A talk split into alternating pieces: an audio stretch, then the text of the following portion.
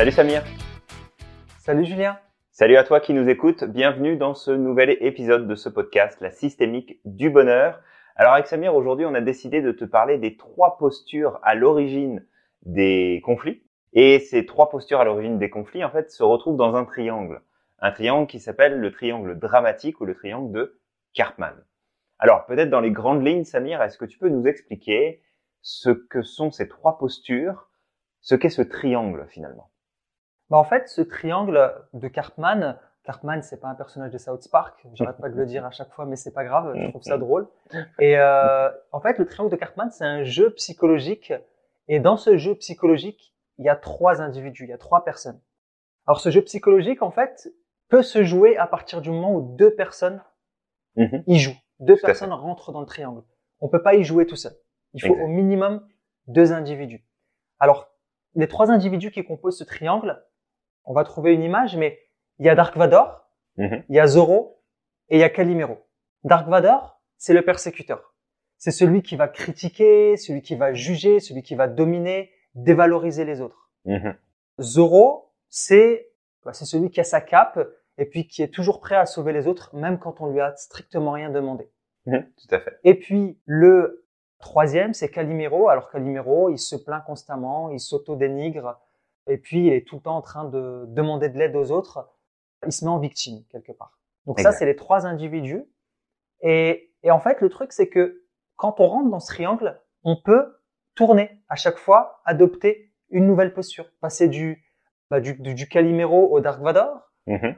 passer du Zoro au Dark Vador et ainsi de suite. On tourne comme ça. Complètement. Et ça s'arrête pas. Ça, ça peut continuer jusqu'à euh, voilà, ça peut être euh, longtemps, ouais.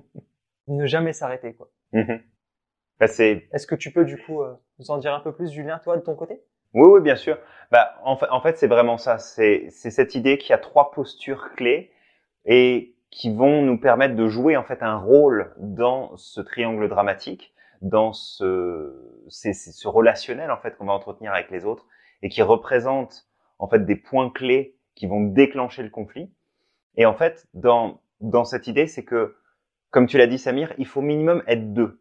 C'est-à-dire que je peux pas jouer tout seul dans le triangle de Cartman. Je peux pas passer de la posture de victime à persécuteur à sauveteur. Tout seul, ça marche pas. Il faut impérativement qu'il y ait une autre personne qui rentre dans ce jeu-là.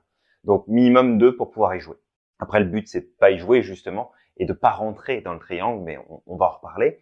Le, triangle de Cartman, en fait, fait référence aux travaux qu'on a en analyse transactionnelle. Et en analyse transactionnelle, on va parler d'archétypes. En fait, on a trois archétypes. On a l'archétype du père, l'archétype de la mère et l'archétype de l'enfant.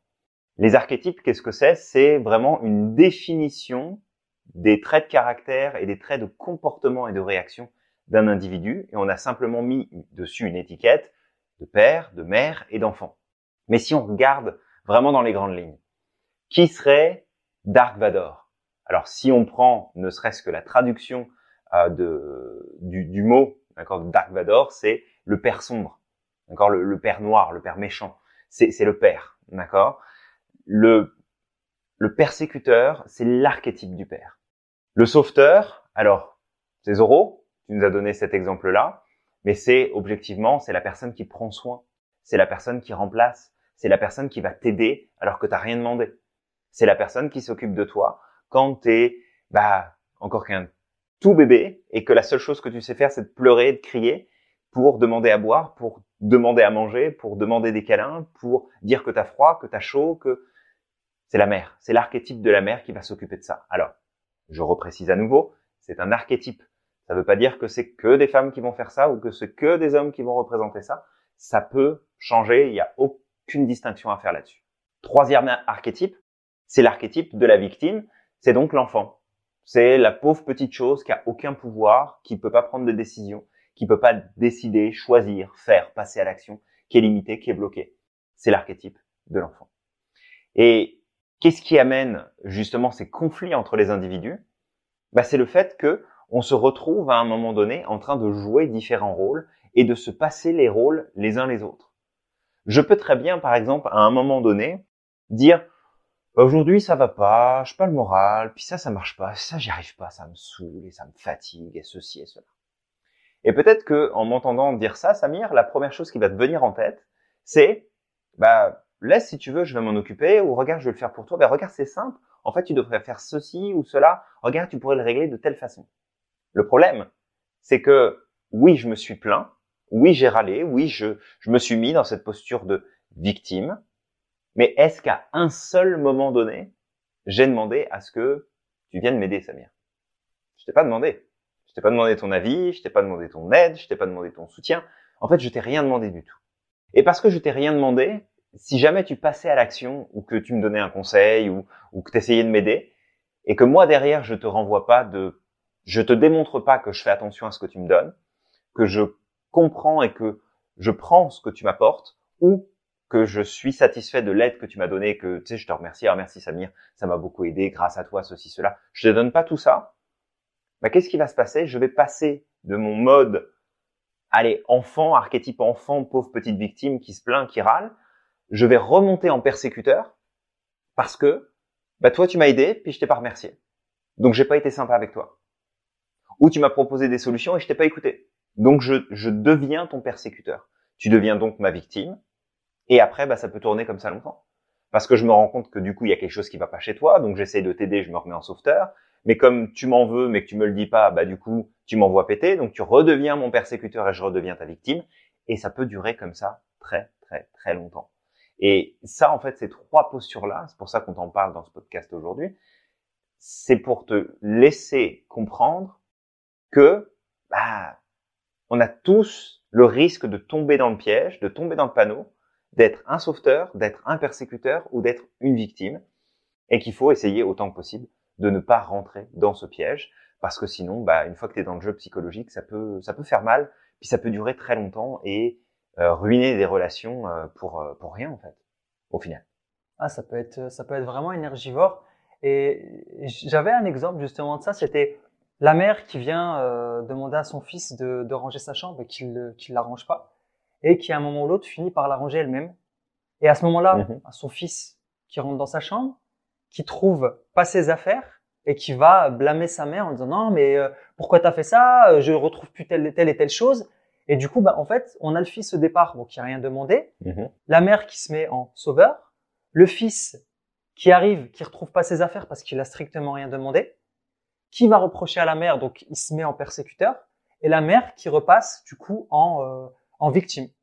Et puis après, bah, peut-être la mère qui va commencer à faire du chantage psychologique, et puis le fils qui va se mettre en, en sauveur, et puis après on tourne, on tourne, on tourne, et ça s'arrête pas. Tout à fait. Et, euh, et le tout, en fait, la base pour pouvoir ne pas tomber déjà dans le conflit, c'est de savoir ce que c'est et de savoir reconnaître les euh, différents individus ou les différents archétypes. À partir du moment où on sait qu'on est face à un persécuteur, à un sauveur ou euh, à une victime, mhm on peut déjà se dire, OK, alors comment je vais réagir face à ça? Après, le second point, c'est que le mieux, c'est de pas rentrer. Si on a identifié dès le départ, OK, je rentre pas, on m'a pas demandé mon aide, je n'aide pas. Le pire, en plus, c'est que quand on se met en sauveur euh, face à quelqu'un, on va la mettre, quoi qu'il arrive, en posture de victime à certains moments. Pourquoi? Parce que, en fait, on l'assiste. Et à certains moments, on va reprocher alors il y a des parents par exemple qui vont reprocher à leurs enfants de ne jamais ranger leur chambre, mais c'est un peu normal si à chaque fois que il la range pas, on le fait à sa place, bah, il va pas prendre l'habitude de la ranger. Alors que si on le laisse jusqu'à ce que euh, bah, sa chambre se transforme, euh, disons en porcherie, à un moment ou l'autre, je pense qu'il en aura tellement marre qu'il va finir par ranger. Et donc ça, c'est pour le sauveur. Bah, le persécuteur, quelque part, il est c'est un peu comme si rabaisser les autres pour prendre de la valeur. Alors après, faut, faut retenir que tout, tout comportement a une intention positive, mhm. encore une fois. Tout à fait. Et du coup, ben, si on fouille un petit peu, ben, on sait que le persécuteur, il a une, intention positive pour lui-même avec son comportement, le sauveur avec son comportement et, et puis la victime avec son comportement pour attirer l'attention peut-être. Tout à fait. Mais un, identifier, deux, ne pas rentrer. Et si tu es dans un triangle de Karpman, tu as le choix de dire stop. Dire bon bah écoute, j'arrête là et puis euh, et puis c'est bon. Et là bah du coup bah pour arrêter à ce moment-là, je peux t'inviter à te poser une question, la fameuse question de Julien. Mhm. C'est qu'est-ce que tu préfères avoir raison ou être heureux? Mm. Et déjà, se, te poser cette question, ça pourrait justement déclencher ce petit électrochoc pour que tu dises, bon, écoute, j'en ai marre de jouer, j'ai pas envie de perdre de l'énergie, j'ai pas envie de me rendre malade, j'ai juste envie d'être heureux, donc euh, stop. Et puis la personne en face arrêtera de jouer toute, toute seule, puisqu'elle sera toute seule sur le, dans le triangle. Bah, ça, ça, va s'arrêter en fait. Hein. Dès que t'es plus dans le, dès que t'es plus dans le triangle, ça s'arrête. Donc effectivement, tout ça, c'est des points qui sont euh, qui sont importants euh, que Samir nous donne là, de, de bien repérer, de faire attention, sachant que ça va être aussi de notre responsabilité, parce que si l'autre se place dans une de ces postures-là, c'est aussi à nous de ne pas y répondre, parce qu'un persécuteur ou un sauveteur en face de nous va nous pousser à être une victime. Une victime en face de nous va nous pousser à être sauveteur ou persécuteur. Donc c'est vraiment de nous observer et de reprendre le contrôle sur qu'est-ce que je fais, qu'est-ce que je fais pas, qu'est-ce que je dis, qu'est-ce que je dis pas. Et si on reste dans les questions ici, en fait, il y a trois questions clés qu'on peut se poser pour soit sortir du triangle ou mieux de pas y rentrer. La première, c'est est-ce que l'autre m'a demandé mon avis? Est-ce qu'il m'a demandé un conseil? Est-ce qu'il m'a demandé ma façon de voir les choses, de penser les choses, de faire les choses? Et que s'il l'a pas fait, bah, s'il m'a rien demandé, je lui dis pas. Est-ce que l'autre m'a demandé de l'aide, du soutien? S'il l'a pas fait, je lui dis pas. Est-ce que l'autre, finalement, est vraiment une victime ou est-ce qu'elle a le pouvoir de reprendre le contrôle et puis de prendre des décisions, de passer à l'action? Probablement. Donc, est-ce que je vais, moi, en fait, la considérer comme une victime? Et je dis pas ici que il faut plus jamais donner de conseils, il faut plus jamais donner son point de vue, il faut plus jamais aider quelqu'un, mais de prendre la liberté d'agir sur l'autre, sur la situation de l'autre, sans lui avoir demandé son avis, c'est pas correct. Ça ne se fait pas.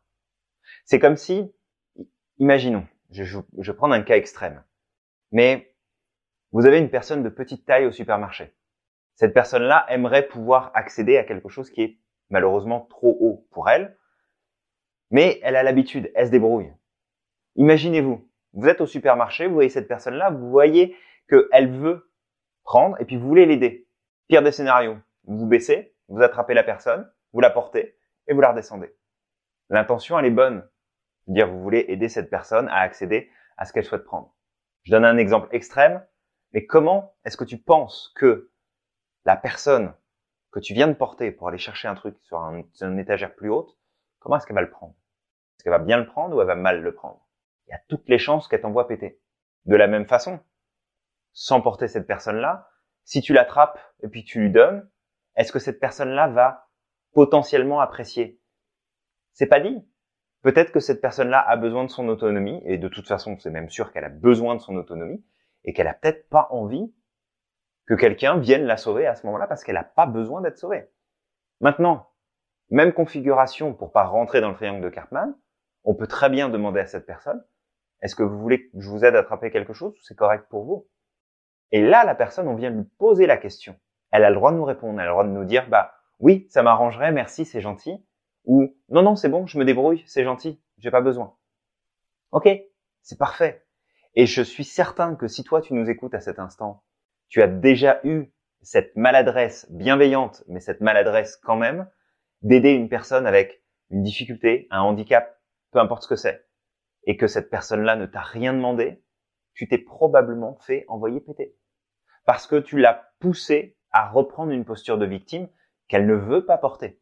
Et parce qu'il y a un contexte aussi particulier que c'est encore plus difficile, elle ne veut pas porter ce, cette étiquette de victime. Mais tu l'as forcée à la porter. Donc, de toujours vraiment se poser cette question-là, nous, pour pas y rentrer. Est-ce que l'autre m'a demandé mon avis? Non Ok, ben je le donne pas. Est-ce qu'il m'a demandé mon aide? Non, donc j'interviens pas. Est-ce que c'est vraiment une victime? Non, donc la personne a les ressources pour pouvoir s'en sortir.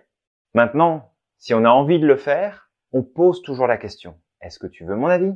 Est-ce que tu veux savoir ce que je pense? Est-ce que ça t'intéresserait de savoir comment est-ce que je vois les choses? Est-ce que tu as besoin que je t'aide? Est-ce que tu as besoin de mon soutien? Est-ce que tu veux que je t'accompagne sur quelque chose? On pose la question. On n'intervient pas sans que les autres n'aient rien demandé. Ça n'est pas respectueux.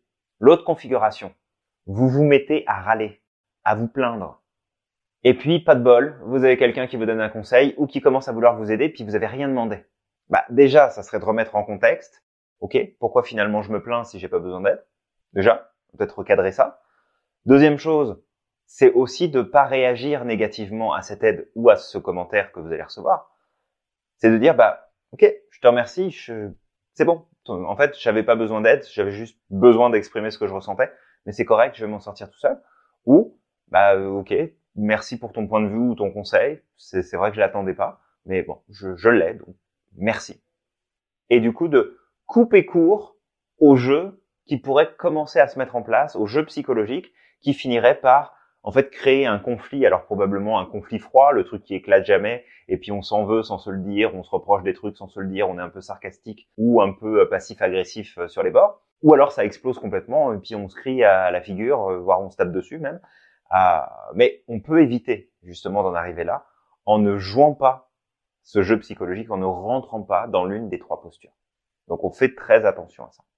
Je me, je me rappelle d'une expérience justement. Alors moi, quand j'étais il y a plusieurs années en arrière, hein, j'avais mon costume de super-héros qui était toujours sur moi. je le mettais, euh, voilà, dès qu'il y avait quelqu'un qui avait, euh, je voyais quelqu'un en difficulté, j'avais besoin de l'aider, enfin, je voulais l'aider. Mhm. Et des fois ça passait, des fois ça passait pas du tout, et je le comprends aujourd'hui. Donc au fur et à mesure du temps, maintenant, je pose la question, non, même si je vois la personne mais galérer, mais comme pas possible, si elle me dit non, c'est qu'elle a pas besoin de mon aide, je n'insiste pas. Fait. Et j'ai appris d'une expérience une fois qui était super intéressante, c'est que une... avant en fait, je faisais partie d'une association quand j'étais à Lille où euh, on donnait euh, à manger aux sans-abri. Alors on passait dans les rues de Lille et puis on, leur offrait un sandwich, euh, un café chaud et puis voilà tout ce qu'il fallait en tout cas. Et, et un jour en fait avec ma femme, donc j'avais terminé avec cette association, mais on continue à y aller avec ma femme sur l'île. Mmh et, et un jour je suis tombé, on est tombé sur un homme on lui a proposé quelque chose, il a pris, et puis il a discuté avec nous. Et alors, déjà, on demandait toujours, est-ce que vous voulez? Alors même dans les associations, ça marche toujours comme ça. Mhm. Euh, en règle générale, si on leur donne comme ça, ils vont pas l'accepter, ils vont prendre ça comme si on leur avait jeté la nourriture au visage. Et c'est ce qui revenait souvent, justement, c'est ce qui nous, c'est ce qui nous expliquait. Et donc cette personne, en fait, avec qui on avait, euh, on avait discuté, nous avait dit qu'en fait, il avait super mal apprécié un jour quelque chose, c'est que pendant qu'il dormait, ben, des personnes avaient déposé de la nourriture devant lui. Alors, en, se réveillant, il avait vu la nourriture. Bien sûr, l'intention était bonne de la part de ces personnes. On va pas blâmer cette, euh, cet acte de générosité. Mais pour lui, c'était un manque de respect parce que, un, il n'avait pas demandé de l'aide à ce moment-là. Mhm. Il n'avait pas donné son avis. Et en plus, il dormait. Il était dans son petit coin à lui. Et il m'a dit, en fait, même si je suis à la rue, je suis dans mon petit chez moi. Et le fait de venir me poser un sandwich devant, euh, devant moi, c'est comme si on était rentré par effraction chez moi. Et ça, je trouve ça, mais je trouve que c'est le summum de, de l'insulte, en fait. Et, et j'avais trouvé ça tellement fort, en fait, ce qu'il m'avait dit. Et vraiment, faut faire très, très attention à ça. C'est que parfois, de toute manière, il y il y a un adage qui dit que les, l'enfer est pavé de bonnes intentions. Mmh voilà. Vraiment, l'enfer est pavé de bonnes intentions. On a toujours des bonnes intentions, soit pour soi-même, parfois peut-être envers les autres, mais ça passe, ça commence toujours d'abord pour soi-même. Et malheureusement, en fait, des fois, euh, faut savoir que l'autre, il a une autre carte du monde. Il est dans une autre configuration que la nôtre. Il vit dans une autre planète que nous, comme nous, on vit dans une autre planète, hein, dans, notre propre planète. Et si on ne pose pas la question, on peut pas savoir. Et on peut frustrer, on peut on peut même, à certains moments, priver les autres de leurs ressources, alors qu'ils ont toutes les ressources pour réussir. Complètement. C'est un, c'est un, un, exemple puissant que tu nous dis, une histoire puissante. Et euh, mm. ça, ça représente clairement c'est quoi le triangle de Cartman, comment on peut en arriver à vivre des conflits, comment on peut en arriver à ne plus s'entendre finalement avec des gens? Imagine-toi, tes parents t'appellent toutes les cinq minutes pour te dire quoi faire, comment faire, etc. Bah, c'est exactement ce qui va se passer. À un moment donné, tu vas en avoir ras-le-bol et tu vas envoyer péter tout le monde parce que bah, tu vas perdre ta liberté, tu vas perdre ton, ton droit euh, de penser, ton droit de faire, ton droit de t'organiser comme tu veux. Alors que en vrai, si on se met de leur côté, l'intention elle est bonne. L'intention, c'est de t'aider, c'est de t'accompagner, c'est de te donner un cadre, c'est de, de, dans leur idée en tout cas, de te faire progresser ou de te protéger de certaines choses. Mais c'est toujours pareil, on fait attention à ces trois postures-là qui sont tellement faciles, dans lesquelles on va rentrer tellement facilement. Et c'est aussi quelque chose dont on parle dans la formation de maître praticien, parce que dans notre accompagnement de nos clients, on ne doit pas être porteur de solutions, porteur d'options, oui. On peut donner des options, on peut offrir des perspectives, on peut apporter des questionnements qui permettent à la personne de ah tiens ça j'y avais pas pensé. Ah oui ça c'est vrai. Ça existe. Ah oui effectivement j'aurais pu ok. Ça c'est possible. Mais on n'est pas porteur de solutions. On n'est pas des super héros même si on peut accompagner nos clients à vivre des choses extraordinaires en termes de changement. Mais on n'est pas des super héros on n'est pas là pour donner des conseils. On n'est pas là pour expliquer euh, comment les choses doivent se faire ou pas se faire parce que chacun a sa carte du monde et on doit la respecter. Et notre travail en PNL c'est de faire en sorte d'aider la personne à questionner sa propre carte du monde pour pouvoir l'élargir et aller aborder d'autres choses, trouver des solutions, trouver des nouvelles idées, innover. Mais en aucun cas, on doit rentrer dans cette posture du regarde, j'ai de l'expérience, je sais, faut que tu fasses ça, faut que tu vives ça, regarde, je vais t'aider, je vais le faire à ta place. C'est absolument pas le but. Donc on fait très attention dans notre vie de manière générale, dans notre travail, dans nos relations, de ne pas tomber dans le piège du triangle de Cartman qui peut euh, qui peut se présenter en fait à tout moment. C'est là en permanence. Le risque de tomber dans les jeux psychologiques est là en permanence. Donc, on se questionne, on prend du recul et aucune intervention sans avoir demandé l'avis de la personne concernée.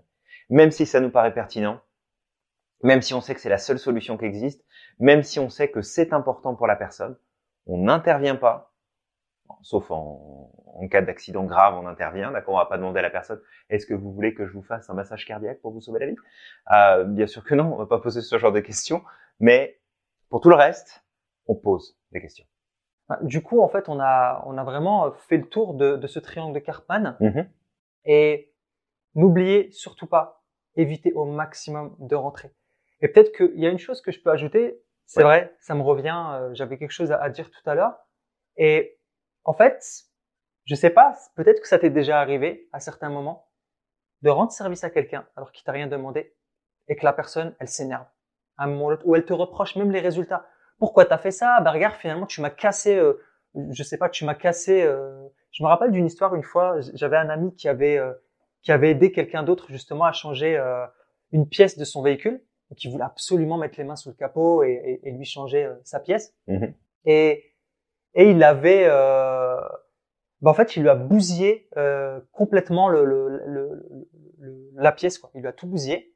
Et donc, la personne qui avait rien demandé a commencé à lui reprocher, mais pourquoi t'as fait ça? Regarde, maintenant tu m'as bousillé mon, tu m'as bousillé mon truc. Et, et la personne s'est énervée en disant, waouh, euh, pourquoi tu te plains? Moi, j'ai, moi, j'ai fait ça pour toi, mais je t'ai rien demandé.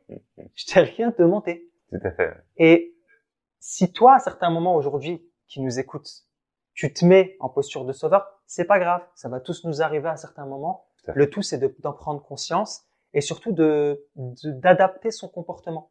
Ça m'arrive encore, même moi, à certains moments, euh, malgré le fait que je suis très aguerri avec ça, que j'ai pris des, des, nouvelles habitudes, mm-hmm. à certains moments, ça peut m'arriver. Et quand la personne le prend mal, bah, ce que je dis, c'est ah, effectivement, c'est vrai que tu m'as pas demandé ton aide et je me suis un peu précipité justement pour t'aider. Bah écoute, n'écoute pas ce que je t'ai dit, je m'en excuse et euh, et puis euh, c'est pas grave, il y a pas de problème. Et en fait, ça, ça met fin au conflit directement. Je ne surenchéris pas, je vais pas me mettre en persécuteur en disant non mais quel ingrat celui-là. non non, c'est tout à fait vrai. Tu m'as rien demandé. Ouais. J'ai glissé, c'est pas grave. On, on peut s'arrêter là et puis vous verrez que ou tu verras que en tout cas la qualité de tes relations va fortement s'améliorer Mhm. avec euh, avec cet outil justement le fait de pas rentrer dans le triangle de Cartman et surtout le fait de l'identifier.